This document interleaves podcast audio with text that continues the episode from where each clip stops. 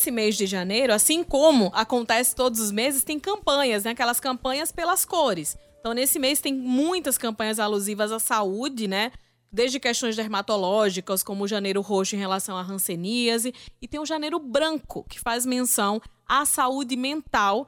E a gente vem falando muito sobre isso, sobre prevenção, sobre os cuidados, sobre buscar ajuda e falar sobre janeiro branco e sobre sofrimento mental e, enfim, questões que envolvem a nossa mente. A gente conversa a partir de agora com o psiquiatra Tiago Guedes que já está em linha conosco. Seja muito bem-vindo, doutor Tiago. Boa tarde para o senhor. Boa tarde, boa tarde. Muito obrigado pelo espaço para a saúde mental, sempre tão importante aí, vocês sempre valorizando sempre aí na rádio. A gente fica muito feliz de poder falar sobre isso e a cada vez que a gente fala, se uma pessoa que estiver precisando conseguir buscar ajuda a partir das informações que a gente traz, já é um, já está sendo bem sucedido o nosso trabalho aqui em levar informações para as pessoas. Mas aí o negócio, assim, para começar bem do comecinho mesmo, a gente vem falando com mais frequência que a saúde mental está mais comprometida, que as pessoas estão mais ansiosas, que mais pessoas têm demonstrado né, sintomas de depressão. É algo desse tempo mesmo? Ou a gente que só está falando mais agora, mas sempre foi assim? Ivna, os tempos atuais, eles têm dado uma forcinha nisso tudo, né? É, a gente teve uma pandemia, né, e ainda temos casos, enfim, né, é, da questão do coronavírus. É, muita gente perdeu é, entes queridos, foi tudo muito, muito estranho, né, foi um período realmente muito sombrio.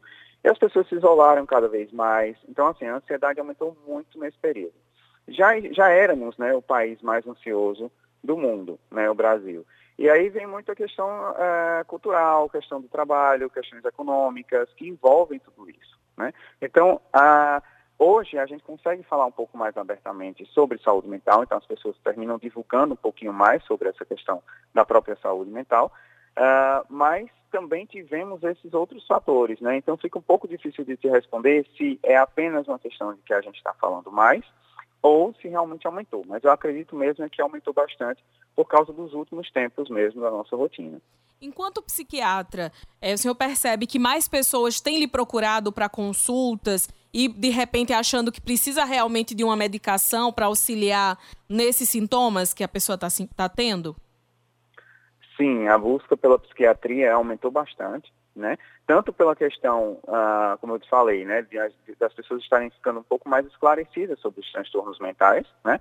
É, quebrando um pouquinho essa questão do preconceito, até porque muita gente antigamente achava que psiquiatra ah, é coisa de maluco, de louco, eu não, não preciso, né? E hoje em dia a gente vê que a, a saúde mental, né, e a questão da psiquiatria, ela trabalha mais para um bem-estar mesmo do paciente, não exatamente para uma loucura, né? A gente também trata loucura, né? mas não é só isso. A gente também tem a questão do bem-estar. A saúde mental é que rege tudo né, na sua vida. Então, se você estiver bem na saúde mental, se você trata, se você cuida bem, se previne os transtornos mentais, que eles são realmente que a gente consegue prevenir, é, termina que ajuda bastante na sua vida na qualidade de vida. Então, as pessoas têm procurado mais também. Eu queria que o senhor falasse um pouco sobre os sintomas, assim o que é, o que pode ser, porque não, não tem um sintoma só para cada tipo de, de, de, problema, cada tipo de transtorno, mas assim, quais são os principais sintomas que podem ser percebidos pelas pessoas próximas para servir de alerta realmente da depressão, da ansiedade. E aí já vou emendar para tirar uma outra dúvida, que vi uma, uma entrevista com uma psicóloga um outro dia, ela falava que muitas vezes falta de algumas vitaminas também podem levar a pessoa a apresentar alguns sintomas de tristeza e tal. E é uma questão de vitaminas mesmo, uma questão que pode ser resolvida de forma mais simples, não é um, um problema mais profundo. Uhum. Sim, sim. É, bem, sintomas que levam a, a, gente a se preocupar, a perceber que a gente precisa realmente de alguma ajuda ou que algum ente querido precisa de ajuda, né?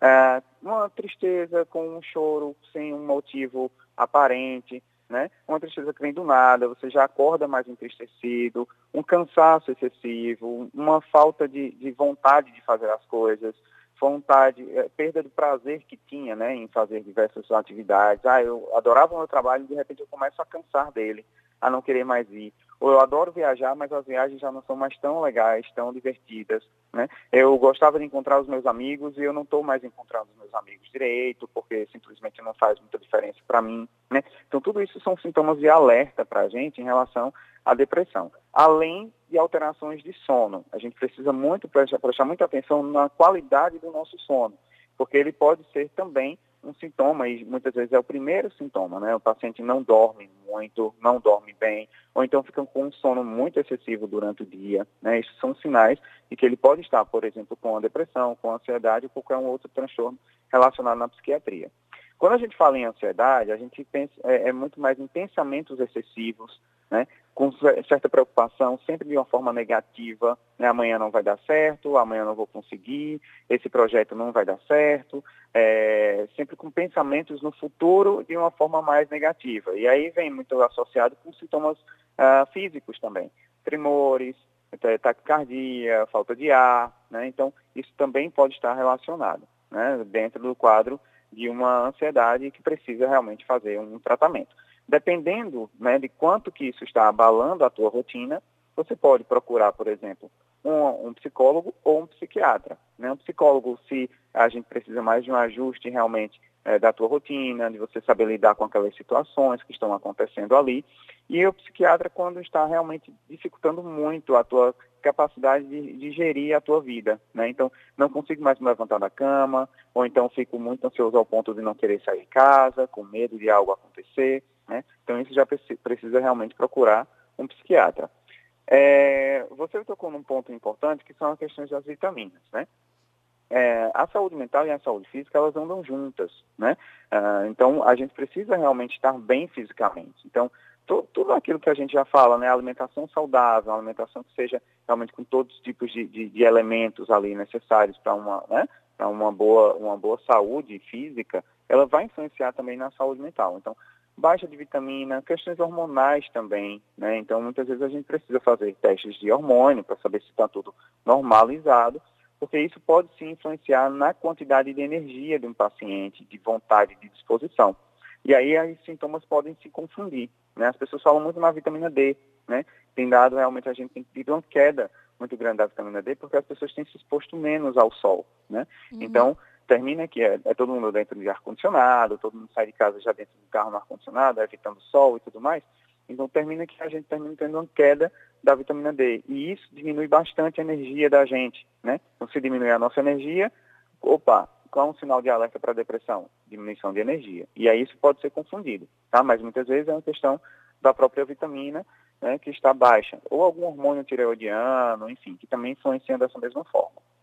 Então, se uma pessoa vai procurar né, um, um psicólogo, um psiquiatra, enfim, é, é, é né, principalmente psiquiatra, né, para uma medicação, algo mais, uhum. mais assim, vai ser passado uma série de exames para essa pessoa fazer para poder saber o que é necessário realmente, que medicação será e se precisa, né? Porque tem isso também, às vezes Sim. não precisa de medicação. Uhum. Sim, é, a gente tem na a psiquiatria, o psiquiatra ele é médico, antes de ser psiquiatra ele é médico, né? então ele enxerga isso como um, algum problema físico inicialmente também, né? Então, poxa, o paciente nunca apresentou nada, de repente veio com isso e outros sintomas, né? Porque, por exemplo, se for uma questão hormonal, né, de um hipo ou hipertiroidismo, vai ter outras alterações, não só no humor, né? Então, isso vai dando é, dicas de que ali tem algo a mais do que realmente é, só algo mais psicológico, né, ou psiquiátrico mesmo. Então, a gente vai ter que fazer uma avaliação individualizada de cada paciente e a gente tem um norte de quando precisa ou não solicitar determinados exames. E ainda tem uma outra questão que aí virou, virou um fenômeno nessa, nessa pandemia, que é a automedicação, né? Mesmo medicamentos que são de uso controlado, só compra se tiver realmente uma receita para aquilo, mas uma pessoa que já toma aí indica para outra e a pessoa vai lá, experimenta e tal.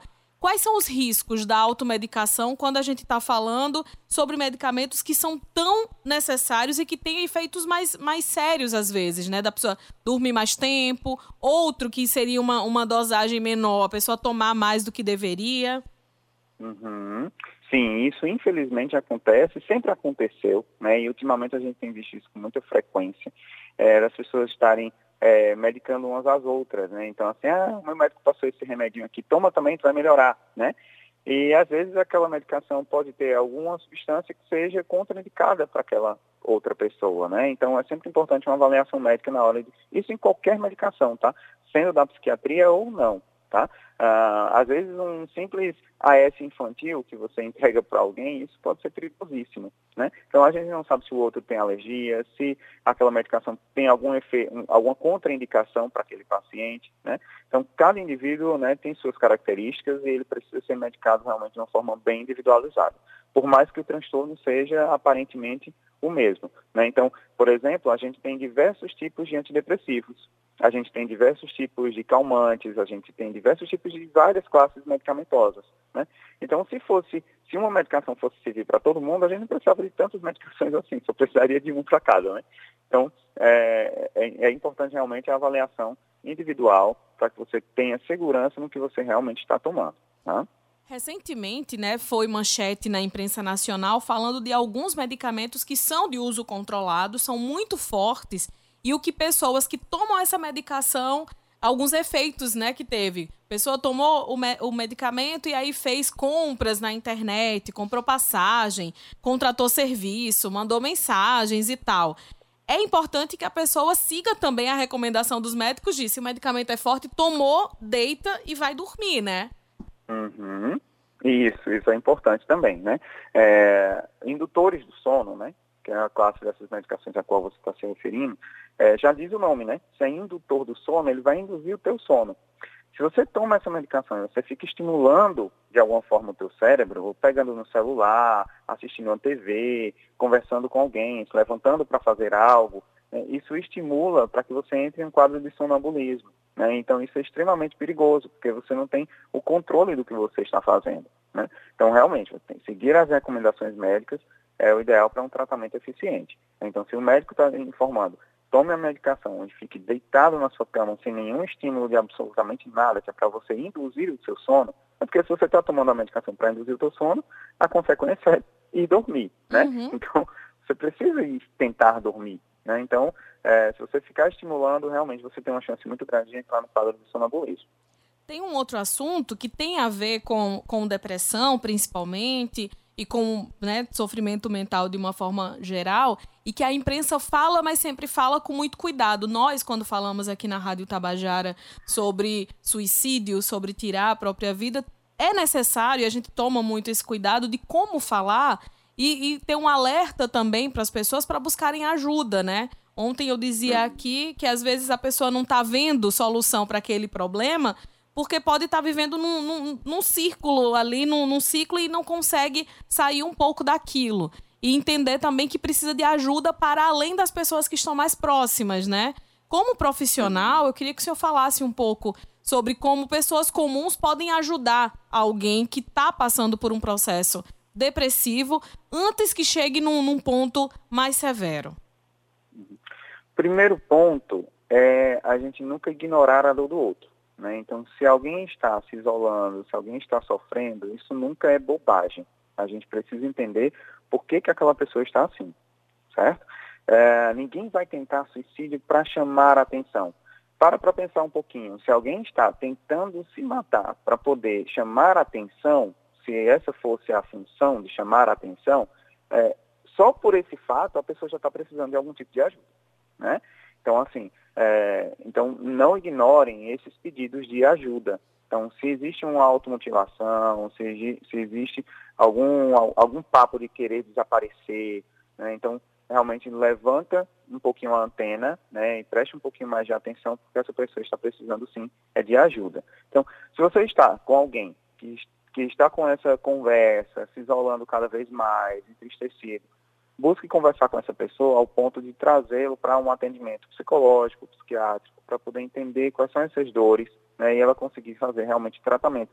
Porque é algo realmente que a gente consegue prevenir, tá? a gente consegue prevenir.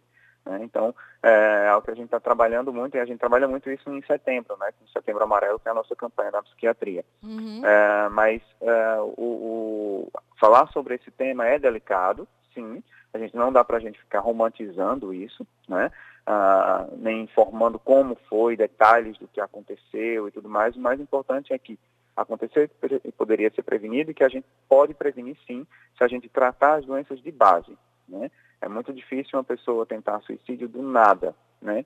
Numa, numa forma já impulsiva. Isso acontece? Acontece, mas ela dá sinais de que isso pode acontecer. Então, é, são nesses sinais que a gente precisa estar em alerta.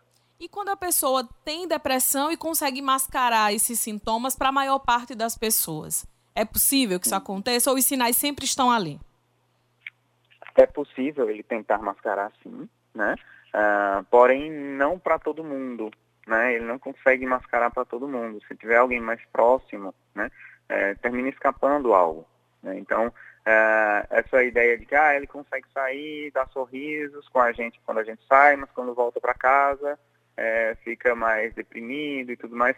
Porém, isso acontece de uma forma transitória. Chega a um ponto que o paciente geralmente ele não consegue realmente disfarçar mais. Né? E aí é o momento dos familiares, momento dos amigos é, perceberem e levá-lo para alguma ajuda. Dentro disso tudo que, que o senhor falou sobre quem está perto, perceber, e se acontece?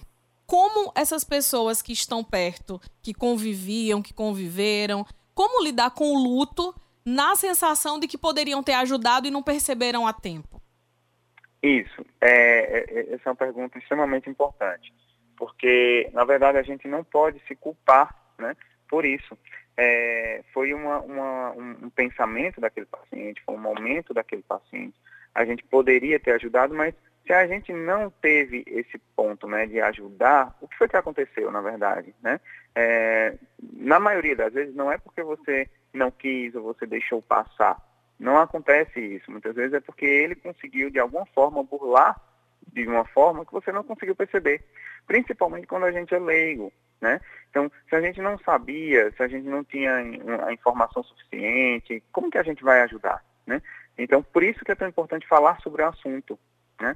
É, acreditar que a gente vai conseguir é, ajudar e salvar todo mundo, isso aí é impossível, né? Porque cada um vai tomar a decisão que quer da sua vida, né? Mas a gente pode, se tratando de um transtorno mental que vai levar ao suicídio, por exemplo, a gente consegue é, trabalhar esse transtorno mental para tentar evitar é, o final trágico, né?